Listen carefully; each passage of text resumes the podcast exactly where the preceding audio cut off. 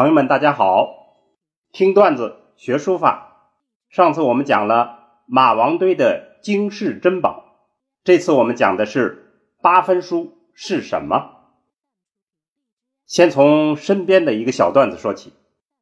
大家都知道，二零二二年冬季奥运会要在中国召开，北京和张家口是主办单位。那么，在北京的延庆。有一座海坨山，就是赛场之一。有幸的是，我去参加了一个奥运文化的考察团。那么，发现，在海坨山滑雪道的旁边，半山腰上有一个小山村，非常别致。当时的问题是，这个小山村是留还是拆，有过不同意见。那么，据村长介绍，这是一个。犬戎和汉族杂居的小村庄，文化特色很有意思。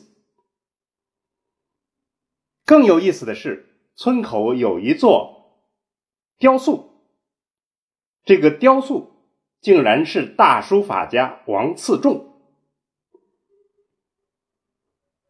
所以王次仲的小山村非常特色。至于这个小山村最后的命运是留是拆？大家将来可能看奥运的时候，也会也许就会知道，那么敬请关注。当然，王次仲真的就在这个小山村，这很难说清。何况王次仲是谁，秦人还是汉人，有很多争议。我们把他放在这儿讲，当然自然就是认为他是汉人。但是关于他的八分书是什么，也是争议不休。我们基本上认为，八分书指的就是正体的汉隶。八分之名取的就是汉隶的八字向左右两边分开伸张这样一种横向取势的特色。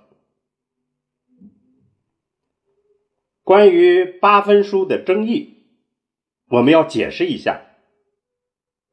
就是说，书法的发展和人生的道路一样，没有既定的道路。八分书的这种迷离争执是自然的事，是书法史上正常出现的问题。书法留给我们后人的道路也依然是如此，没有定论。八分书既然说是正体的汉隶。那么，什么是汉隶的正体？大家都知道，汉代人重墓葬，立碑成风。那么，碑文应该是最讲究、最严肃、最正楷的一种样本。但有意思的是，汉碑上的书法风格迥异，各个不同。从笔法到结字到章法都不一样，不过这也恰好表现了汉人的思想开放和书风的自由。关于这样一个问题，朱熹尊的说法是：汉隶凡三种，方整如洪都石经，流利如曹全碑、史臣碑。旗鼓如夏承碑等，康有为的书法，康有为的说法更多。他认为汉隶可以分八类，那么我们在这儿就不做解释了。我们只能从这多种多样的汉隶中去体悟我们所说的正体。这里头就是八分书的特色。为了让大家更具体的体悟八分书，看清八分书，我们想举一下曹全碑。曹全碑是明万历年间出土的，写的是陕西合阳县的县令曹全他的家世和生平。这个碑出土的时候就已经断裂，但是呢，字迹很清楚。我们临写的汉碑，像如此字迹完整清楚的很少见。这个碑现在藏在西安的碑林。关于这个碑的隶书评价，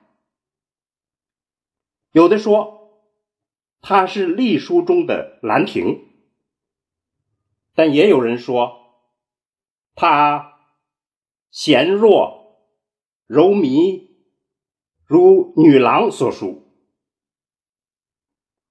不过，我们公平的来评价曹全碑，他的书风具有阴柔之美。